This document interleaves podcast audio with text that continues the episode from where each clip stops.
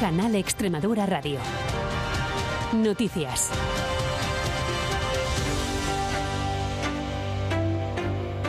Buenas tardes, son las cuatro. Miguel Ángel Gallardo gana las primarias del PSOE y será el nuevo secretario general de los socialistas extremeños, un cargo desde el que espera reconquistar el gobierno de la Junta y devolver la ilusión a los militantes socialistas. Yo voy a trabajar cada día del año, todas y cada una de las horas, para que ese equipo, el que emerge en la noche de hoy, eh, la camiseta del Partido Socialista de Extremadura, se configure como un proyecto regional fuerte, Gallardo consiguió el 56% del respaldo de la militancia frente al 42% de Lara Garlito, quien tras el recuento de votos se puso a disposición del nuevo secretario general.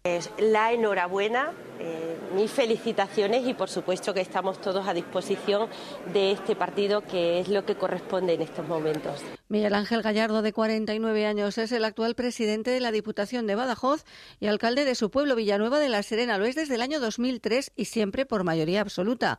Diplomado en Educación Social, ha dedicado gran parte de su vida a la política.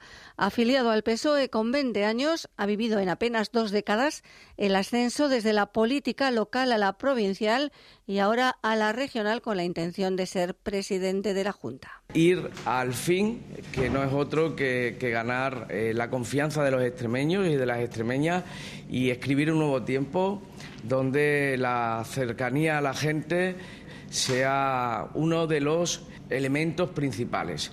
Y día grande en la Feria del Toro de Olivenza con doble cita en el coso oliventino.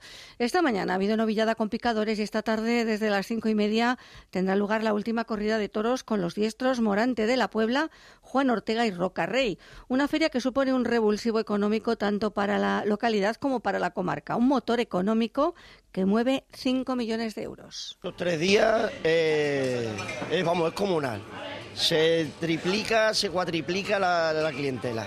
El principal evento del año en Olivenza, el, el, que más gente mueve, más dinero mueve, es mucho turismo para todo, para hostelería, bares, restaurantes, todo. Acaba hoy la Feria del Toro, pero tenemos ya la mirada puesta en otra cita festiva, la Semana Santa. El turismo rural enfila el mes de marzo con muy buenas expectativas. Las reservas son altas y todo apunta que será un buen mes, sobre todo si la floración del cerezo se adelanta, lo que atraerá más visitantes al Jerte que además suelen aprovechar para conocer otros lugares de la región con encanto. Nacho Lozano es el presidente de Fextur, la Federación Empresarial Extremeña del Turismo Rural. La Semana Santa del 2024, que es un poco temprana, eh, la verdad es que viene con buenas perspectivas. Tenemos ya un 70-80% de las casas rurales de gran capacidad, que son aquellas que tienen más de 10 o 12 plazas, y un, entre un 50 y un 60% el resto de alojamientos. Y hoy, 3 de marzo, es el Día Mundial del Cuidado del Oído y la Audición. Según la Sociedad Española de Otorrinolaringología, el 75% de los habitantes de las ciudades padecen algún grado de sordera por culpa de la exposición a los ruidos, el uso de auriculares para escuchar música y la asistencia a conciertos o locales de ocio con música alta son los principales factores de riesgo para los jóvenes. María José Rodríguez es especialista otorrino. Queremos hacer un llamamiento al Gobierno y a las autoridades competentes para que promuevan campañas informativas y de concienciación sobre la prevención de la sordera, la pérdida de la audición y el cuidado de la salud auditiva. También hoy se celebra el Día Internacional de los Escritores para reconocer su labor e incentivar el interés por la escritura. Somos una comunidad pequeña y periférica, pero grande en talento y calidad literaria, como dice la ensayista Isabel Pérez, presidenta de la Asociación de Escritores y Escritoras de Extremadura. Es la calidad literaria.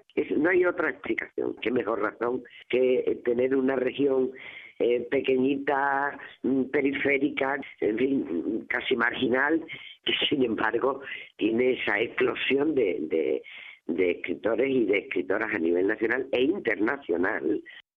Pues una asociación que además cumple este año 40 aniversario. Es todo por ahora. Gracias por su atención y feliz tarde de domingo. Toda la actualidad regional sigue en nuestra aplicación Extremadura Noticias. Canal Extremadura Radio.